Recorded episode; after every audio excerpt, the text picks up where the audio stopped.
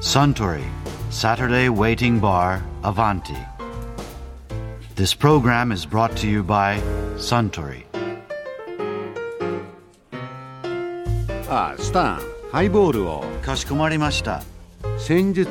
スポーツ小説を書かれている作家の方がこのカウンターに大勢お見えでしたけどスタンの一番好きなスポーツ小説って一体何ですかそうですね。ローラ・ヒルンブランドの「シービスケット」なんか良かったですよ。ああ56年前に映画になりましたよねあと、ディック・フランシスのデビュー作の「デッド・サート」。確か日本タイトルは本命と言いましたっけそれと、日本人作家では宮本照の優秀がいいですね。いやいやちょっと待ってよスタンそれ全部競馬小説じゃないですかスタンにとってスポーツといえば競馬だけなのはい。日本じゃ野球やバスケットにはかけられませんから。はあやれやれあそうだスポーツ小説といえば以前書評家の目黒浩二さんがあちらの席でこんなお話をされてましたよね去年の本屋大賞でしたっけ、あのはい一瞬の風になれって、はい平積みされてるんで僕ちょっと手に取ろうかなと思ってですけどこれいけますかこれは傑作ですね佐藤孝子さんは大体当たり外れがない作家なんですが去年の「一瞬の風になれ」っていうのはあの陸上競技小説、陸上競技小説、はい、特に 400m リレーが中心なんですが、リレーなの、はい、フィールドをね 400m100m ずつ走っていくだけの話じゃないですかリレーって。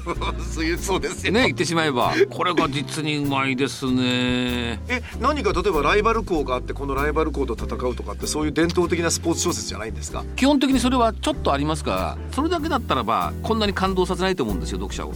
つまりスポーツの本来の良さを伝えるというから感動させると思うんですよねじゃあスポーツの本来の良さは何か特に 400m リレーの良さは何かっていうとつまり走ることの喜びですよ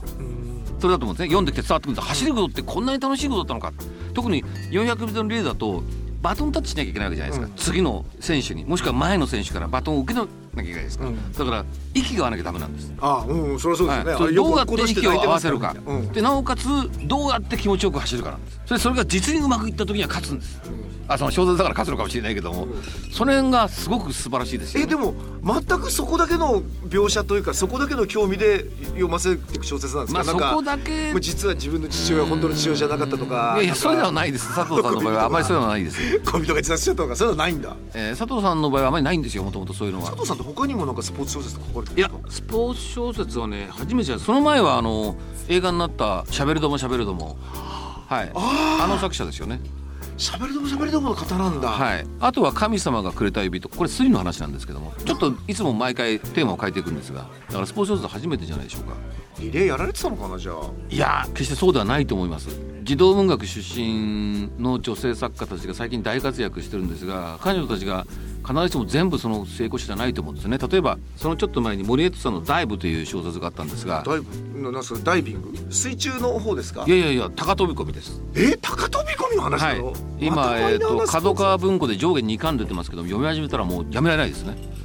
で森内さんも児童文学出身の女性作家なんですがダイブの話がなぜやめらんないんですかこれもうまいです高よ飛び込みねでしょそうですよねあれあっという間に終わっちゃいますよね飛んだら、もう落ちちゃいますよね5秒もないでしょ、はい3秒それだけの話を延々読ませるんですこれなんかやっぱりあのこれはね少しねドラマがあるんです呪われた血筋とかーいやえっ、とね親父さんがいつも東北の海に飛び込んでいてもう有名な名手だったその息子が現れてくるとかそのスイミングスクールの代表になるんですがそのスイミングスクール自体が経営が危うくて経営を受け継いだ社長の娘がなんとかオリンピックの代表選手を送り出さないと経営がもう閉ざされてしまあうとかオリンピック代表出せば生徒が集まはるいから、、そういうドラマが一応周りにはあることはあるそちらは。でそのオリンピックを目指す少年たちの話なんです。その森江戸さんっていう方女性ですねそうです児童文学森内さんはそのダイブの後で直木賞を取りましたけど「風に舞い上がるビニール」なんですかすいません直木賞のタイトルおっしゃったんだけどそれはスポーツ小説と関係ないこれは違いますはいでも児童小説上がりなんだはいあの非常に才能ある作家たちが児童文学にいっぱいいて、でそのうちの何人かが大人向けのそういう一般小説を書き始めているその典型例ですよね森内さんは。はいそのダイブっていうのは舞台は高校とかもうちょっと上ですか、え大ー人となんいやいや中学から高校にかけてですああやっぱそうなんだ、はい一瞬の風になるっていうのはこれもね中学か高校あたりです大学とか社会人じゃないじゃないですむしろそのもっと上の世代大学生とか社会人とかのスポーツ小説って少ないじゃないですかあ一つありましたこの話でいいですかおどうぞどうぞ社会人をね扱った傑作がありますあ最近の傑作ですこれ「サクリファイス」えー近藤文枝さんがお書きになったそれも女性女性ですあらびっくこの人は児童文学出身の作家じゃありませんけどうんも自転車ロードレースを描いた作品なんですこれすごいですまた地味ですね、はいさっきからリレーだこれはね高社飛び込会みだ人チームなんですよ、うでん自転車ロードレースというものがどういうものか知らなかったんでそれ見るとすごく面白いんですが基本的につまりチーム対抗戦なんですけどもエースを勝たせることを目的としてるらしいんですサクリファイスですからね、はいねだから他の連中はみんな犠牲になるんですそうすると例えば自転車っていうのは一番前に行くと風圧を受けますよねうんだから自分のエースを守るためには自分たちが前に出て競輪と同じ原はい、理同じねです、はい、うんあと山道に強いやつとか兵隊に強いやつとかそれぞれの犠牲者がみんないるわけですよそれですごくうまい設定なのは主人公の青年がもともと陸上競技の選手で結構いいとこまで行った線なんですよところが陸上競技だと個人競技ですから自分が勝つことを求められるわけですよね、とそれがプレッシャーで嫌だとであえて自転車競技に来る男が主人公なんですよ、はいところが他の自転車競技の社会人チームにいる連中はやっぱり自分がエースになりたいってやつが多いわけですよ、うんうんところが彼は勝ちたいと思ってないから走りさえすればいいんでその犠牲になることを全然苦に持ってないわけですよむしろエースを勝たしたいと思ってるっていう非常に得意な設定にしてるんです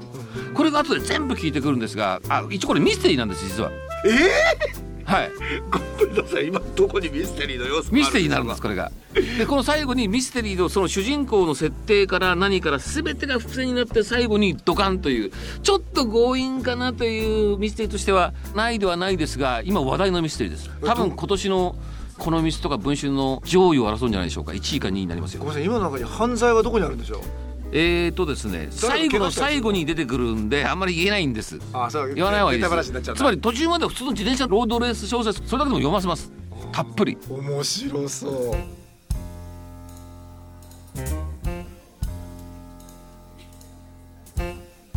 いやー目黒浩二さんのお話面白かったですね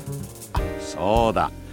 今度はスタンの競馬好きに敬意を表してホーセズネックをもらいましょうかねかしこまりました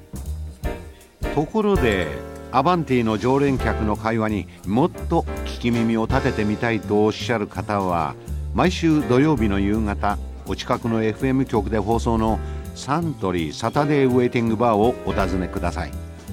東京一の日常会話が盗み聞きできますよ Suntory, Saturday Waiting Bar, Avanti. This program was brought to you by Suntory.